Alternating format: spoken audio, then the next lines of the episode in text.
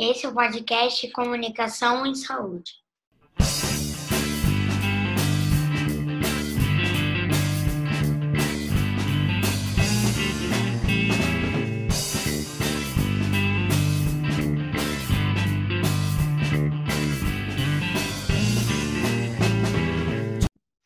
Opa, gente! Esse é o podcast Comunicação em Saúde, do Grupo de Trabalho de Comunicação em Saúde da Sociedade Brasileira de Medicina de Família e Comunidade.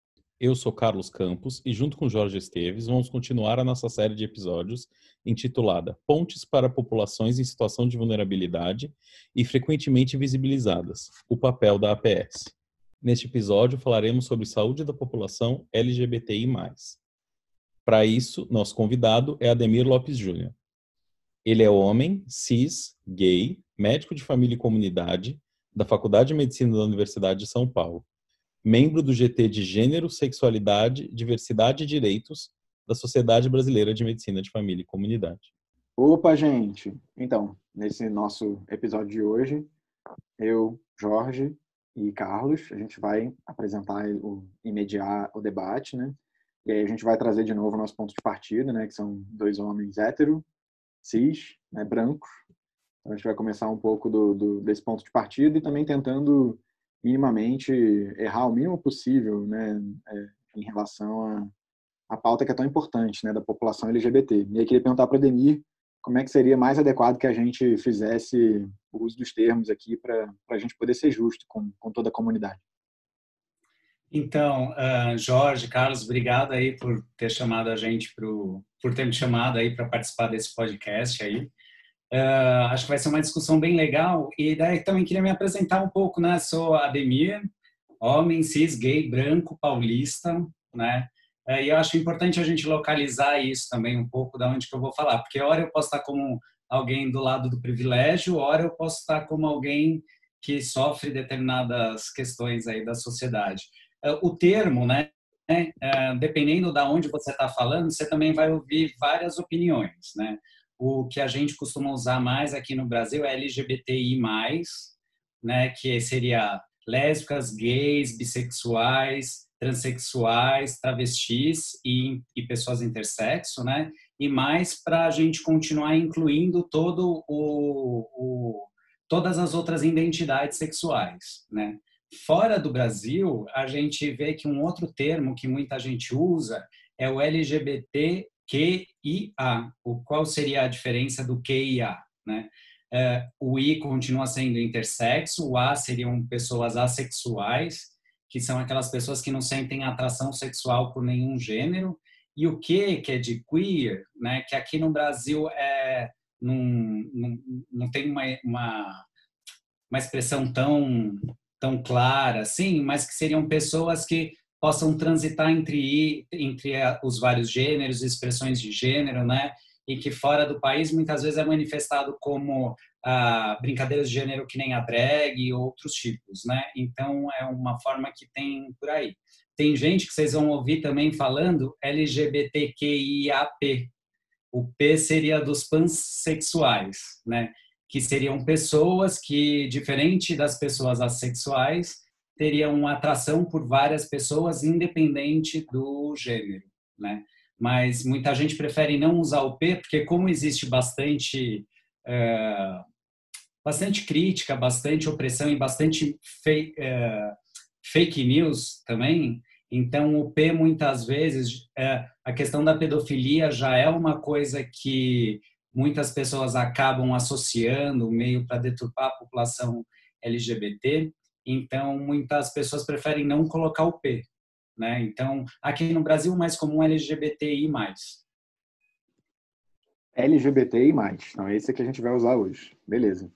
E como a gente está tentando fazer né, essa associação entre a, a importância de diversas é, discussões dentro do âmbito da comunicação, né, do cuidado, da Covid e de algumas pautas específicas hoje sobre a comunidade LGBTI+, eu queria te perguntar, assim, o que, que mudou nesse, nessa questão da comunicação, nesse contexto atual da, da Covid desse novo normal? Cara, Jorge, essa pergunta é bem interessante, porque o que acontece? Eu tenho uma impressão que a Covid, o que ela fez foi tornar mais visível algumas desigualdades que já existem, né? Uh, e se a gente for pensar no caso da população que a gente está conversando, tem algumas coisas que já eram invisíveis e que talvez se tornaram mais invisíveis ainda. Então, vou dar um exemplo. Uh, muitos serviços de saúde uh, já diminuíram a assistência e muitas vezes deixaram de fazer uh, determinados procedimentos e orientações que tenham a ver com saúde reprodutiva, por exemplo. Né? Então, alguns serviços por aí não estão colocando DIL, né? que é uma coisa que tem a ver com direito reprodutivo.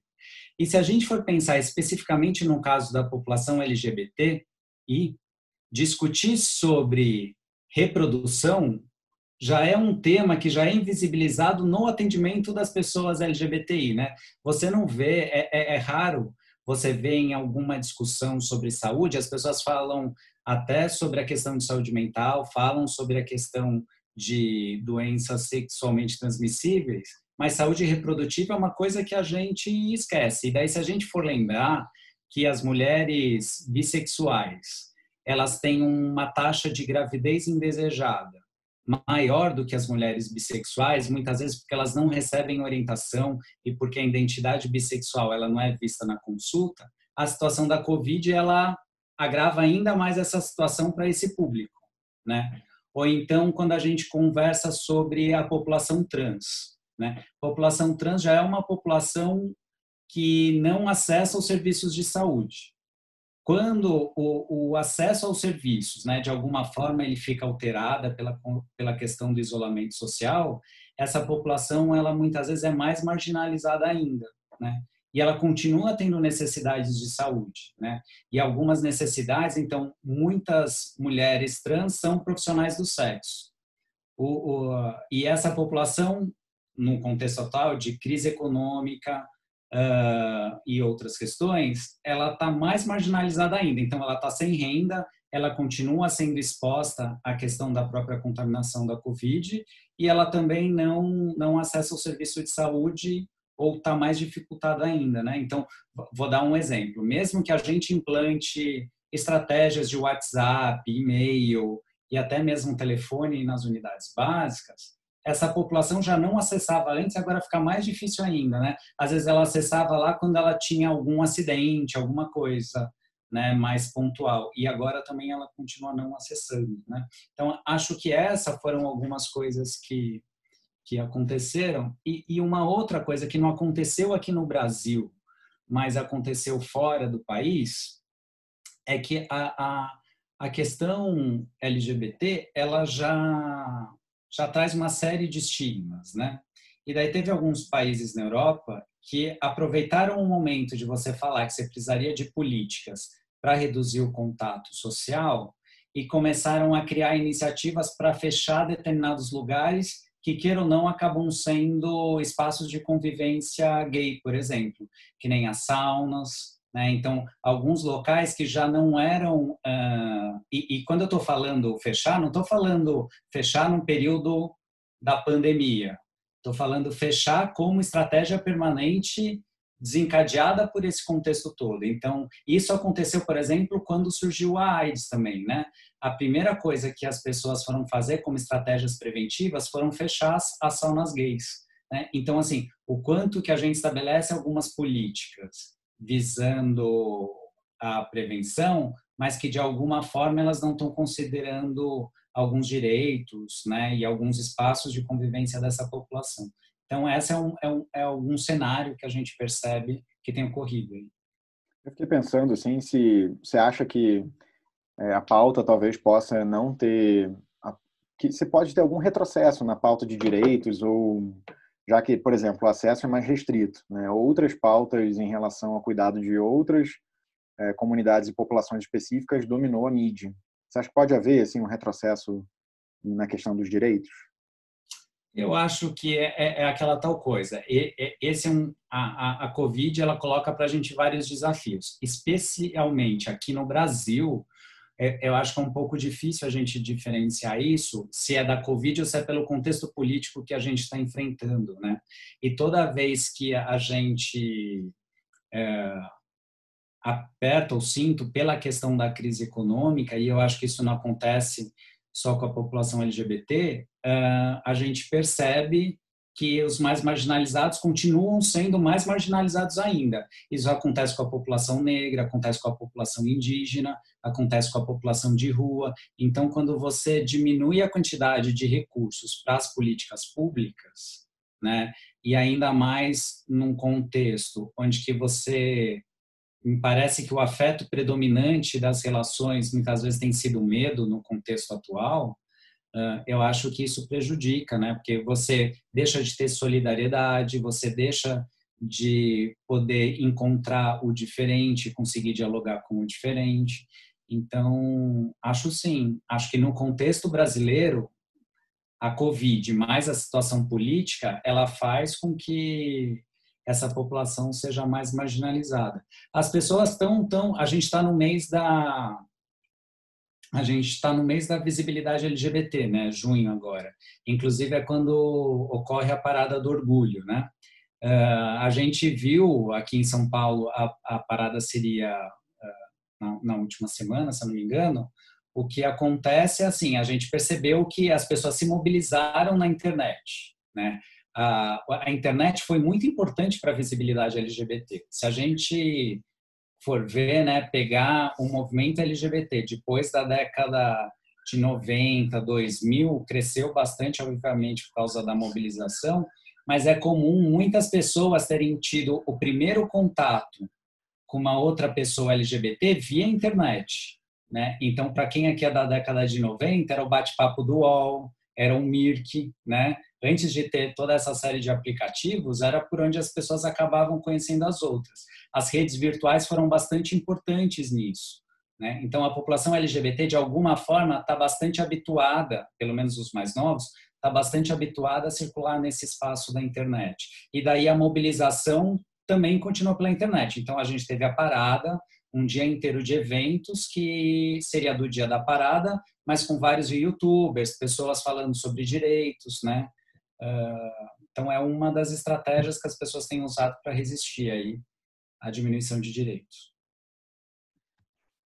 E o que eu queria te perguntar, Ademir, é o seguinte: é, puxando isso um pouco para o contexto do contexto do, do, do, atendimento clínico, né? Então, o, o, médico de família, a médica de família que está lá atendendo na atenção primária, qualquer dos contextos, e entendendo pelo um tanto que você falou que o risco que a população LGBTI tem, não é um risco, obviamente, biológico, é um risco de, de, de, de perder direitos e de perder é, acesso do cuidado, né?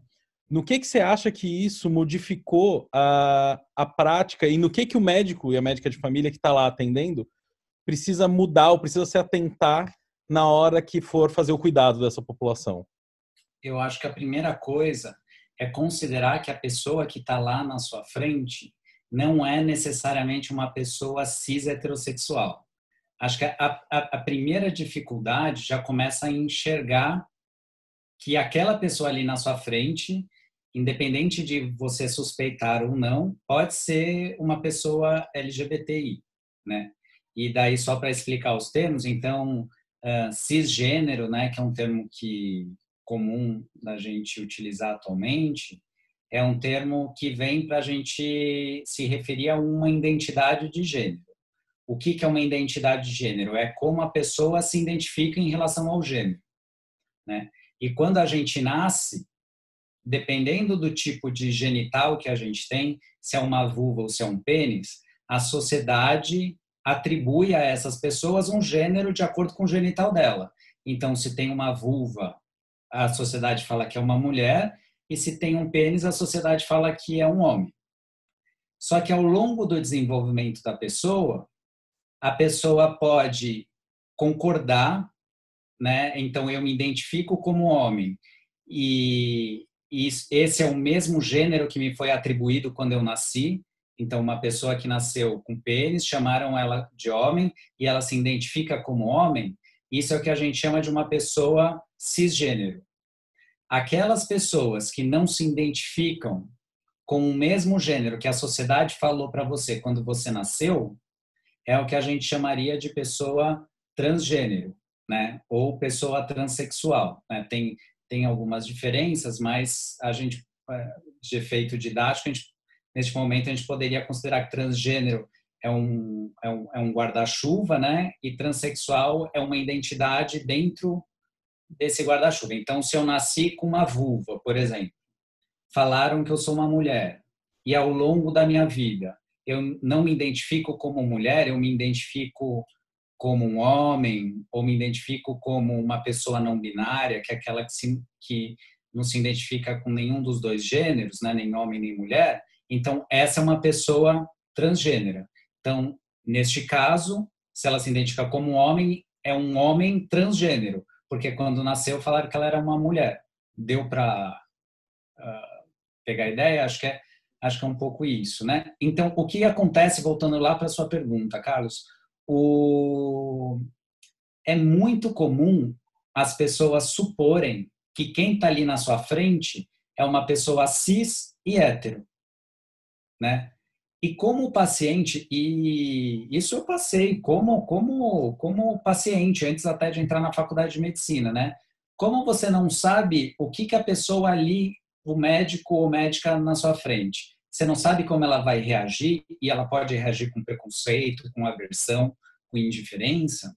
Uh, se ela não pergunta, muitas vezes você não sabe se você fala que você é gay ou não né? Ou como que isso vai ser vai ser respondido. Diferente se o médico, a hora de perguntar com quem você tem relação sexual, uh, ele o profissional chega e fala assim: você tem relação com homem, mulher ou os dois? Ou com nenhum? Você já entende que todas essas possibilidades são possíveis. Né? Então, acho que o, o primeiro passo para o profissional de saúde é saber perguntar, perguntar de uma forma afirmativa, a gente fala, né? E uma forma que faça o paciente entender que ele pode ser qualquer qualquer uma dessas orientações sexuais. E a mesma coisa para a identidade de gênero. Né? Então, a partir do momento que você reconhece isso, daí você pode pensar quais são as necessidades singulares. E tem uma outra coisa aqui do ponto de vista da comunicação é importante, especialmente para as pessoas trans, que é o respeito do nome social. Né? Isso é antes de entrar na consulta. Se o nome social não é respeitado quando a pessoa entra na unidade, né, você, esse é um dos motivos que você afasta mais ainda as pessoas trans. Eu fiquei pensando numa outra coisa também, se na sua prática, Ademir, se você tem encontrado mais é, questões em relação a ficar mais tempo de casa. O que, que eu quero dizer? Né? As pessoas estão num, num convívio familiar mais intenso o que poderia ser ótimo para o afeto familiar, mas que também pode escancarar algumas é, não aceitações, algumas. É, enfim, né, a gente está trabalhando nesse contexto da família brasileira, que muitas vezes é conservadora, né, e que pode trazer alguns desses desafios, né, para uma pessoa que, que não se entende como ou como hétero ou não se entende como uma pessoa cisgênero. Né? Como é que você tem visto isso na prática? Assim, como é que isso tem se dado dessas questões familiares nesse período aí de mais tempo em casa de todos? Né? Para as pessoas é, LGBT, nem sempre a família é um espaço seguro, né? E às vezes é esse o espaço que você vai ficar neste momento, né? Então, acho que esse é o primeiro ponto. O segundo ponto é que um dos principais fatores de resiliência, muitas vezes, são os amigos e a rede social, né? As pessoas com quem você encontrava para ir na balada, as pessoas com quem você encontrava para conversar no dia a dia né? E esse, esses contatos eles eles têm diminuído. Então, de um lado, para algumas pessoas, você pode aumentar a vulnerabilidade doméstica, digamos assim, né? Da família com que a pessoa vive, e do outro lado, você diminui os fatores de resiliência, né? dessas pessoas. Então, esse é um, é um é uma das questões que que pode ser observada aí no dia a dia, né? Ah, a outra coisa que daí eu não sei dizer, Jorge, mas é que, igual eu estava falando no começo, a questão, algumas questões que já são invisíveis na população LGBT, elas podem ter ficado mais graves agora, inclusive a gente não tem dado. A gente vê que, por exemplo, a violência contra a mulher aumentou, né, em relação dos casais heterossexuais pelos homens. E a gente existe um, um equívoco grande de achar que os relacionamentos homoafetivos não têm violência doméstica, né? E ninguém está falando sobre isso. Não fala fora da Covid, dentro da Covid, menos ainda, né? Então, acho que é uma coisa que pode estar tá acontecendo e que a gente não está sabendo, né? Ah, acho que essas seriam as duas coisas principais que me vêm que me vem à cabeça, assim. E nesse, nesse caminho, Ademir, deixa eu te perguntar uma outra coisa. Assim, a gente discute, sempre que fala de Covid, a gente procura falar de, de comunicação de risco, né? Pensando na população LGBTI+, assim, o que que a gente, como é que a gente pode comunicar para essas pessoas, o que precisa ser feito para comunicar para essas pessoas os riscos, e aí eu estou pensando em dois tipos de riscos, eu estou aqui separando da minha cabeça, não sei se faz sentido, que é o risco da Covid especificamente, e os riscos subsequentes à Covid, por exemplo, como você falou agora sobre uh, violência doméstica, enfim, esse tipo de coisa. Deixa eu ver se eu entendi, Carlos. Acho que assim, um deles é relacionado à própria Covid, né? Uh, eu acho que a primeira coisa é facilitar o acesso para essa população e pensar em todas as coisas que possam impedir por ela ser um, um LGBT.